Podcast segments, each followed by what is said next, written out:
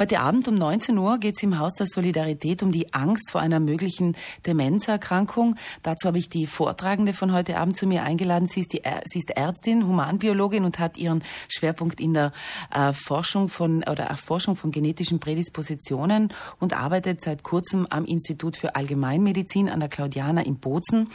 Da äh, forschen Sie eben genau an dem Thema, Frau Black. Schönen guten Morgen. Schönen guten Morgen.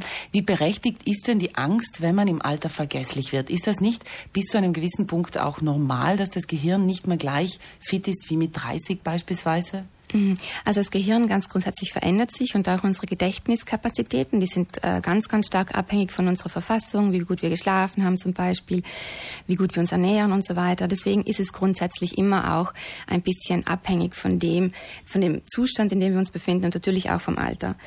Wenn man also ab und zu was vergisst, dann ist das völlig normal und das tut man auch in jeder Lebensphase. Wenn es dann aber sehr häufig vorkommt und auch Dinge sind, die man eigentlich immer sehr gut beherrscht hat, dann sollte man das doch abklären lassen. Ähm, Geht es da aber nur um ältere Menschen ab 60 Jahre?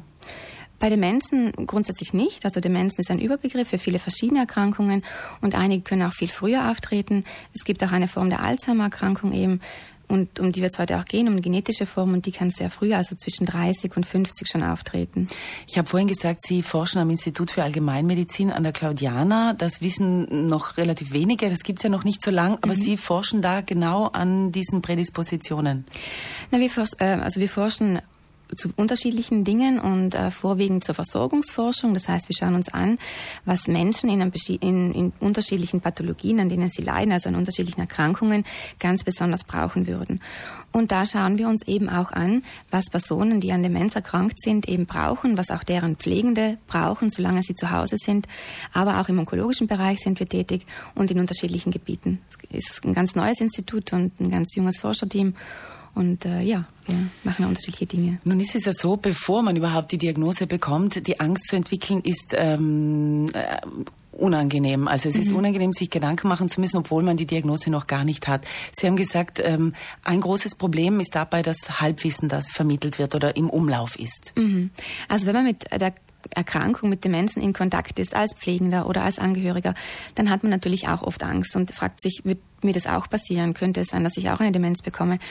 Und ähm, das ist verständlich, das ist nachvollziehbar, aber oft resultiert das eben daraus, dass man eben Unwissenheit oder Halbwissen hat zu dieser Erkrankung. Und tatsächlich ist es so, dass genetische Faktoren eine Rolle spielen. Aber jetzt, dass sie so eine große Rolle spielen, im Sinne von, dass es eine 100% vererbliche Erkrankung ist, autosomal dominant, wie wir das nennen, das kommt nur in ganz, ganz wenigen Fällen vorsichtig gesagt, um die drei Prozent aller Fälle vor. Aber dieses Gefühl der Machtlosigkeit, wie mhm. kann man dem entgegensteuern? Ja, das ist immer sehr schwierig, mit der eigenen Angst natürlich umzugehen. Aber jetzt gerade, wenn es um Erkrankungen geht, und daran arbeiten wir auch, ist es ganz, ganz wichtig, eben diesem Wissen oder dieses Wissen zu geben, also diesem Halbwissen und diesem Unwissen entgegenzuwirken. Das versuchen wir mit Vortragsreihen, das versuchen wir mit Broschüren und einfach den Leuten zu sagen, okay, so schaut es wirklich aus und dann tun sie sich auch leichter abzuschätzen, wie realistisch ist denn jetzt meine Angst. Und in den meisten Fällen ist sie relativ unrealistisch jetzt jetzt, genetisch gesehen.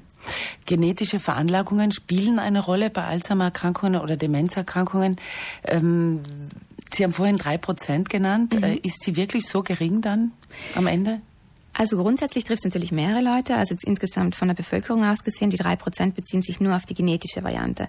Dann gibt es noch die sporadische, wie wir es nennen, sporadische Variante der Alzheimer-Erkrankung, die die restlichen 97 Prozent betrifft. Und das ist die so sogenannte altersbedingte äh, Alzheimer-Erkrankung. Und die natürlich trifft mehrere Personen. Auch da ist eine genetische Prädisposition sichtbar. Aber das bedeutet immer nur, meine Wahrscheinlichkeit ist individuell erhöht dass ich sie bekomme, wenn in der Familie ein Fall vorliegt. Aber sie ist nicht die alleinige Ursache. Also das ist nicht die Ursache, die alleinig dann dazu beiträgt, dass die Erkrankung sich auslöst.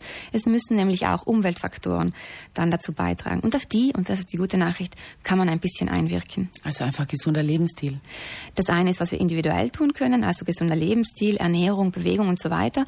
Und das andere ist, was gesellschaftspolitisch einfach getan werden kann für oder zur Gesunderhaltung der Bevölkerung. Zum Beispiel, dass Grünareale so gebaut in der Stadt werden, dass Leute Zugang haben zu physischer Aktivität, zu Austausch, dass alle Leute Zugang zu gesunder Ernährung haben und eben auch zu wissen, wie kann ich mich gesund erhalten. Das sind alles Dinge, die eben gesellschaftspolitisch relevant sind und die auch äh, so gestaltet werden sollten für unsere Bevölkerung. Ist das noch nicht der Fall?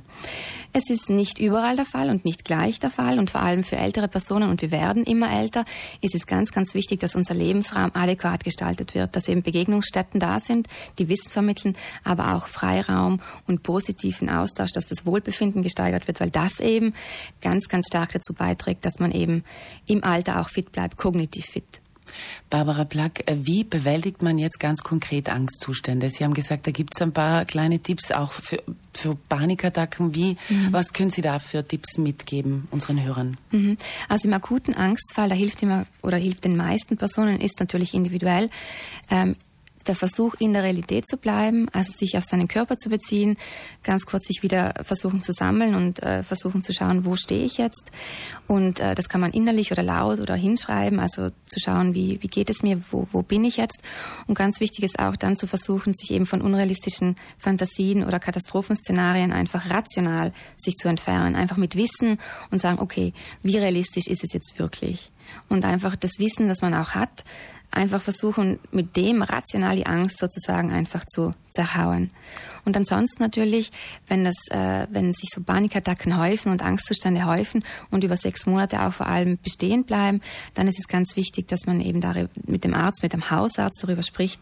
Da kann man kognitive Verhaltenstherapien, Entspannungstechniken und andere Achtsamkeits- und, und äh, Aufmerks Aufmerksamkeitsübungen einfach üben, um eben im akuten Fall den Ängsten beizukommen. Und ein weiterer Tipp wäre, äh, zum Vortrag zu gehen, Punkte Wissen, äh, sich mhm. Wissen aneignen. Heute um 19 Uhr im Haus der Solidar Solidarität in Brixen mhm. gibt es den Vortrag unter dem Damoklesschwert Demenzen, Genetik und die Angst, selber daran eben zu erkranken. Barbara Black ist die Vortragende. Sie war Gast hier bei mir im Frühstücksradio zu dem Thema. Vielen Dank und einen schönen Tag. Vielen Dank.